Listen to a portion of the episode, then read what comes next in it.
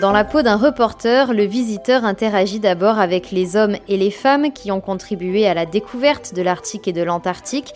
Bernard Reillac est le directeur du développement à l'Institut océanographique. L'exploration des pôles a commencé il y a très longtemps et l'idée c'est bien de faire comprendre ça aux visiteurs mais aussi de les amener vers euh, la logique d'une exploration plus contemporaine, davantage tournée vers la connaissance scientifique plutôt que vers, simplement vers la découverte des territoires. Place ensuite aux objets ancestraux du peuple inuit en Arctique.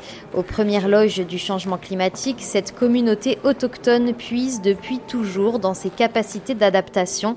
C'est ce que nous dit Chloé Raymond, attachée de conservation. C'est une population qui a déjà su s'adapter euh, lors des premières velléités commerciales et économiques au 19e siècle. C'est une population de nomades, donc elle s'est bougée. Et on se rend compte que euh, l'adaptation euh, permet d'intégrer des innovations. En fait, ils sont très connaisseurs de la glace. C'est leur outil en fait pour pouvoir chasser et subvenir à leurs besoins. Et donc ils échangent sur la qualité de la glace à travers une application. Après l'échange d'informations dans les conseils des aînés, il y a une application qui leur permet de, de savoir. Le clou du spectacle dans cette mission polaire, c'est le voyage en immersion.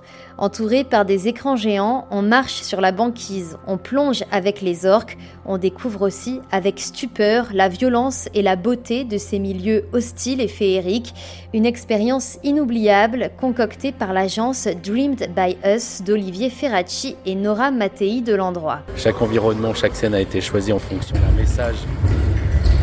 On a la banquise qui s'effondre Chaque scène a été conçue en fonction d'un message pour alerter le public, mais d'une manière ludique. Chacun peut décider quelle est la scène. Il y en a beaucoup qui disent qu'effectivement c'est le vélage, c'est l'effondrement des icebergs. Les aurores, c'était la touche un peu poétique, on va dire, pour euh, finir sur une note positive. Après tout ça, reste à débriefer votre expédition avec des scientifiques et à prendre la photo d'illustration de votre reportage.